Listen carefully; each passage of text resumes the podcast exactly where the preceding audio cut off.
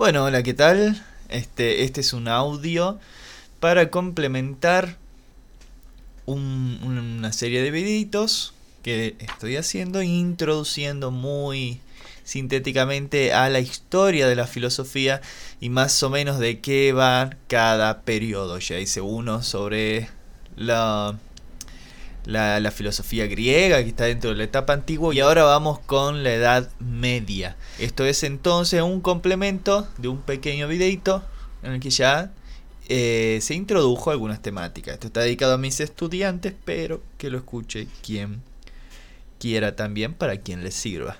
Y bien, estamos en la Edad Media entonces.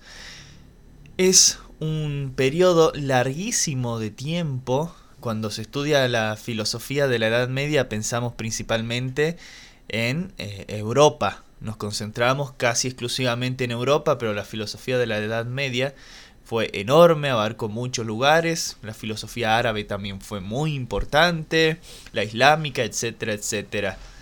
Este, y estamos hablando de mil años, estamos hablando desde el siglo IV, a, después de Cristo, obviamente, hasta el siglo XIV. Entonces, es mucho, es mucho y en realidad eh, toda presentación que se haga de la filosofía medieval, va, de cualquier periodo, pero en especial de la filosofía medieval, siempre va a ser ultra reduccionista porque estamos hablando de mil años en los que se trataron mil cosas. Entonces, me voy a concentrar en un tema específico más que nada.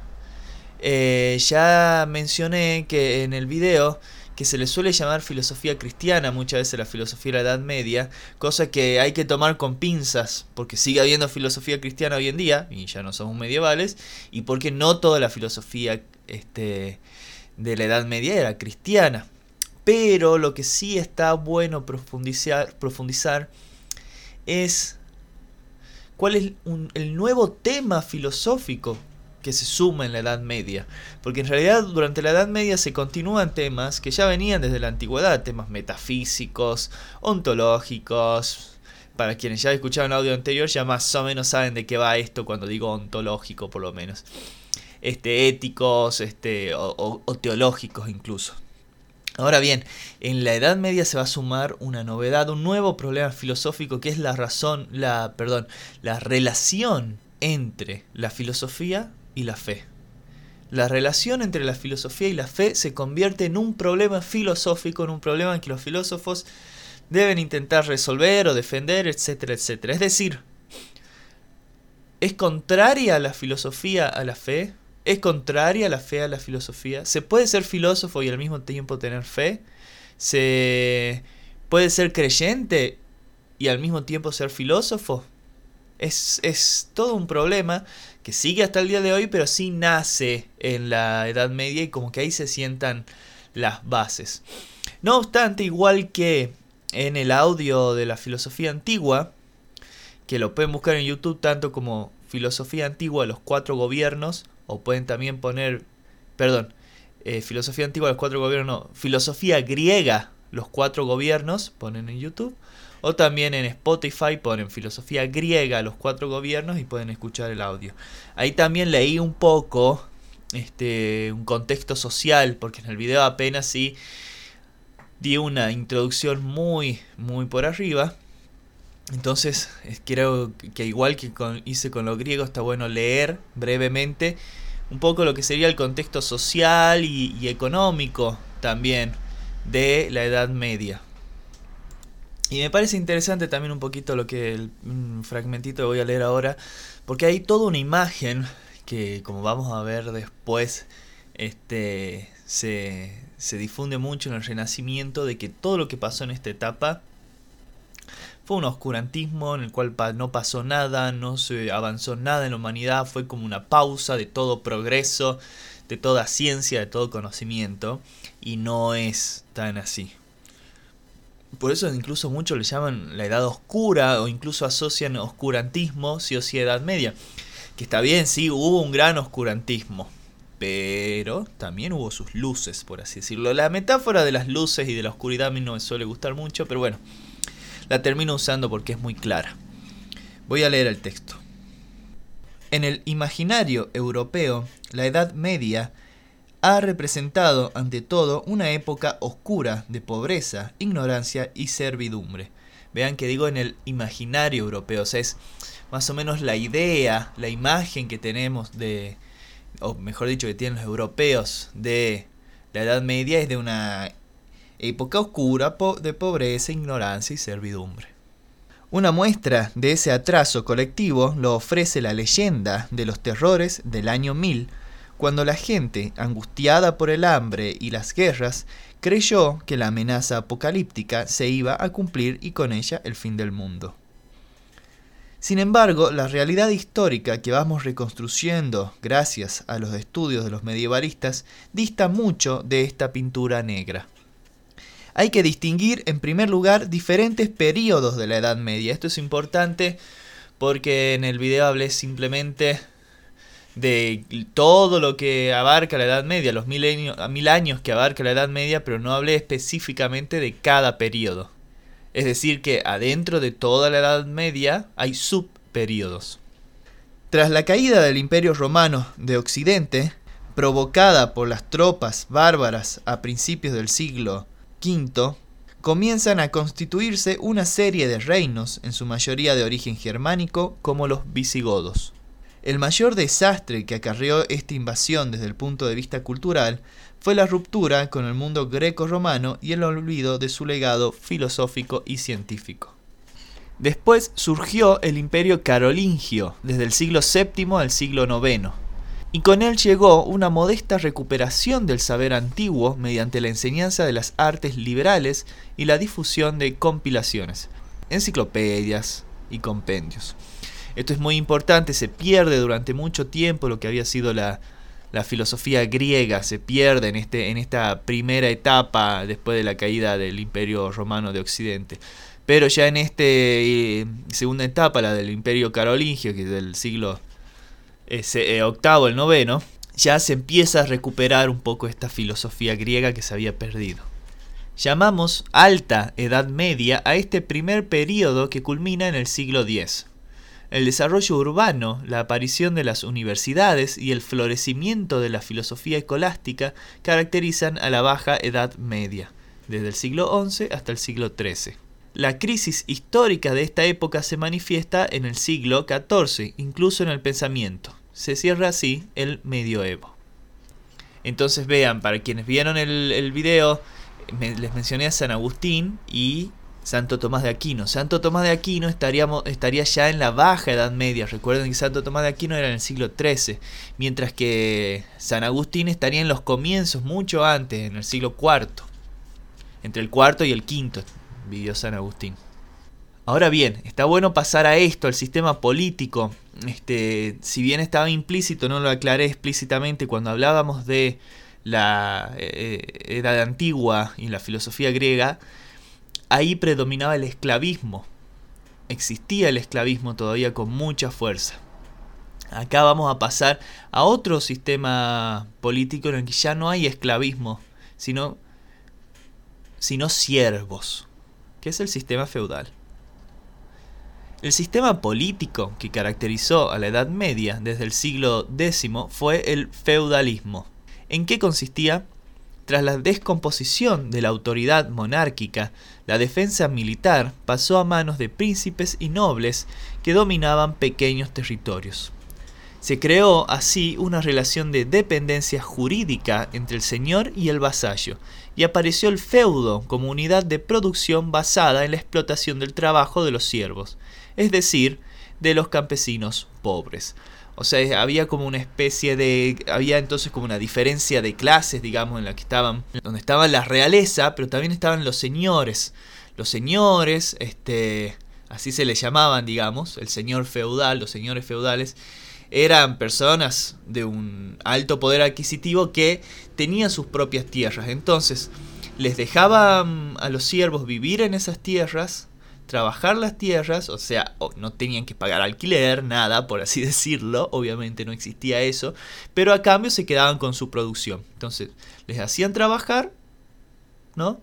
Y, pero a cambio se quedaban, le daban casa, comida, todo, pero se quedaban con la producción. Entonces eso era la servidumbre, no es lo mismo, fíjense, no es lo mismo que el esclavismo, que el esclavismo no, no tiene su propio hogar, por así decirlo, el, el esclavo, ¿no? El esclavo es como vive para únicamente su amo.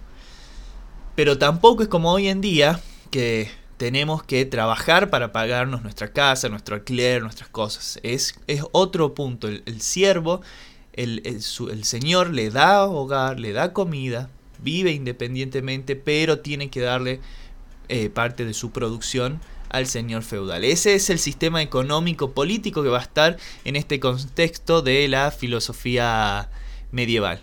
La cultura medieval fue avanzando lentamente como muestra la evolución de la enseñanza. Ah, eso es muy importante, lo acabo de decir. Acá es donde nace el formato de lo que hoy conocemos como universidad.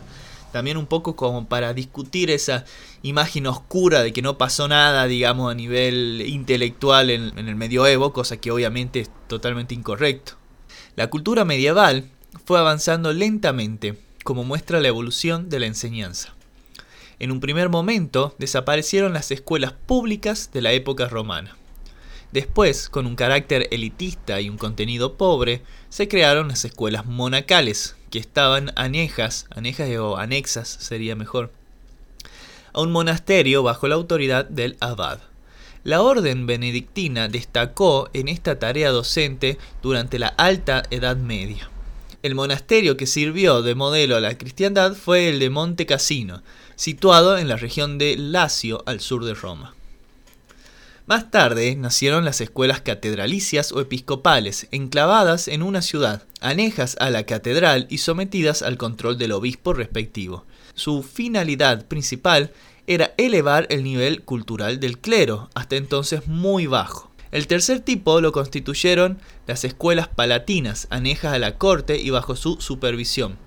La primera de ellas la instituyó el emperador Carlomagno, en el año 781 y la dirigió Alcuino de York, quien introdujo las llamadas artes liberales mediante el trivium, gramática, retórica y dialéctica, y el quadrivium, aritmética, geometría, astronomía y música.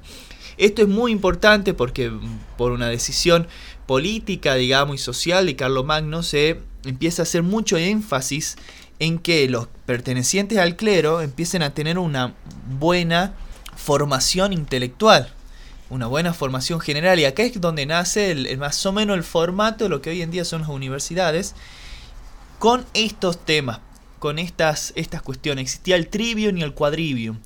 Era más o menos las materias, por así decirlo, que se estudiaban en esas escuelas este, parecida a lo que hoy es la, universidad, ¿no? Que el trivium, repito, era la gramática, retórica y dialéctica, y del quadrivium, donde estudiaban aritmética, geometría, astronomía y música.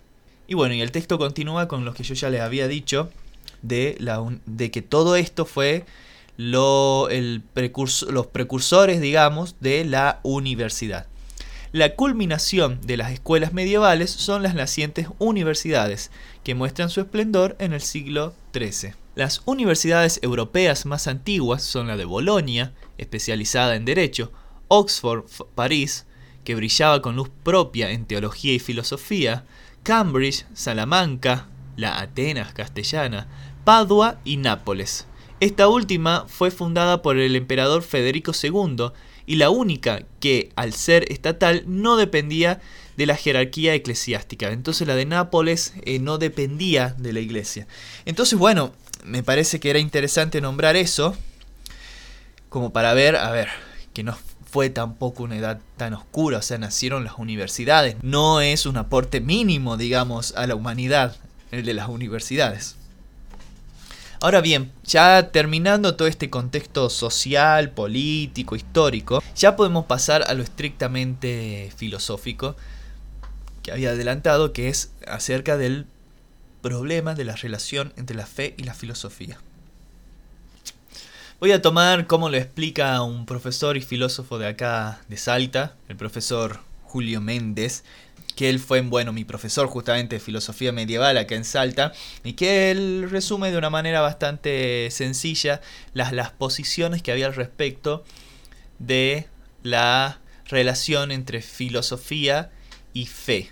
y se lo divide en diferentes paradigmas. Esto es necesario que presten atención. Si sos una persona que no es mi estudiante y está escuchando esto, ignora lo siguiente, pero si sos mi estudiante, toma nota de lo que estoy por decir. Tenemos tres paradigmas y a su vez dentro de cada paradigma tenemos una subdivisión.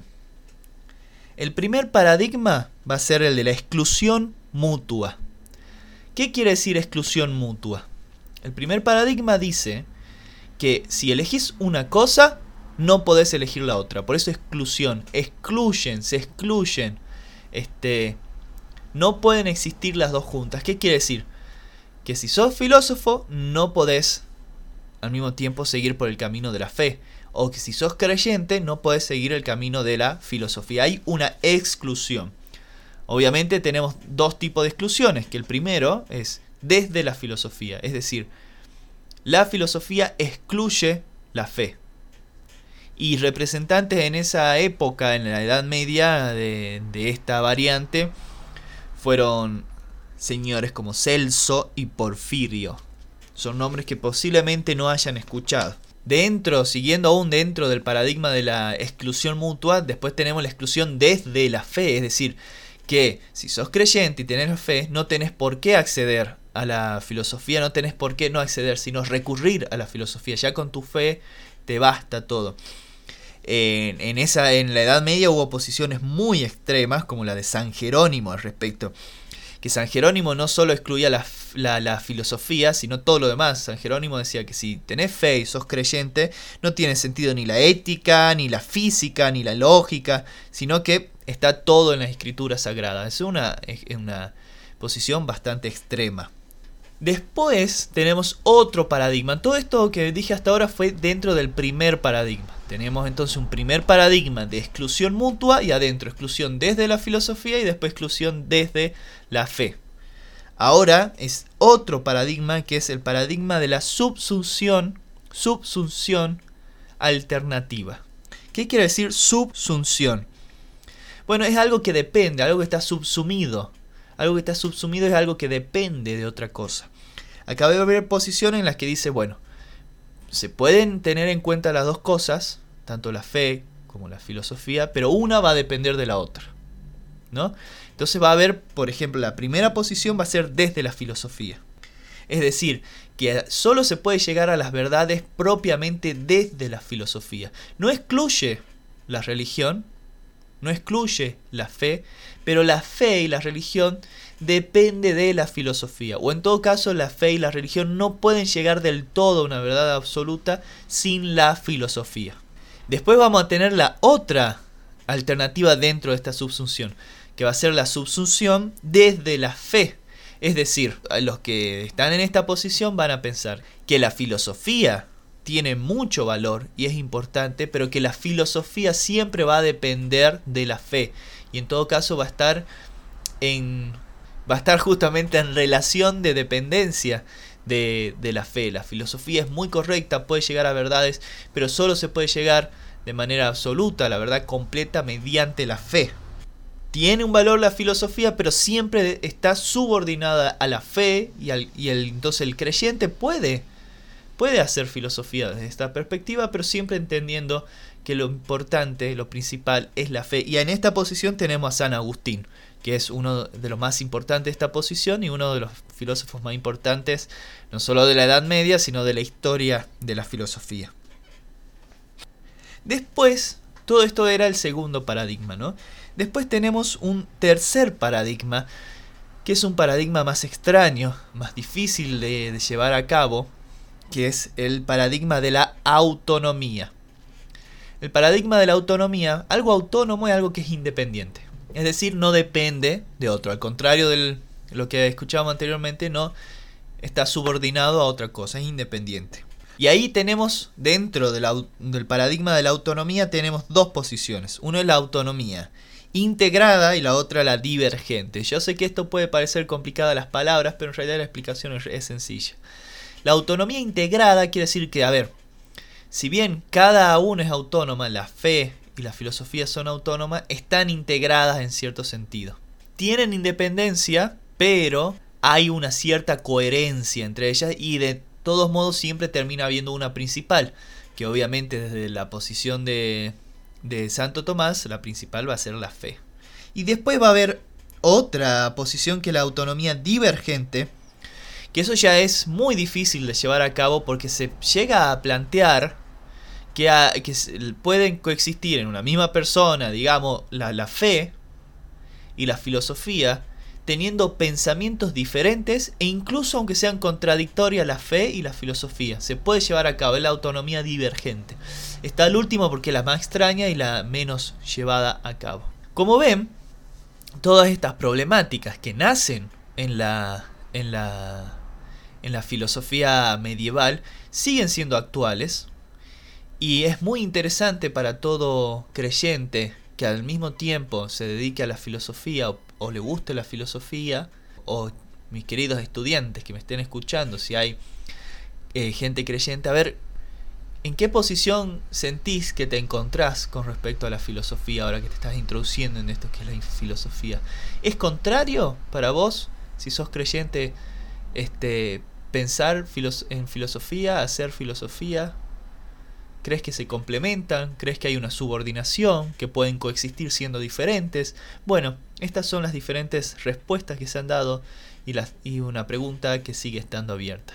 Entonces dejamos acá la, el complemento auditivo sonoro del video acerca de esta introducción muy general a la historia de la filosofía, en este caso filosofía medieval.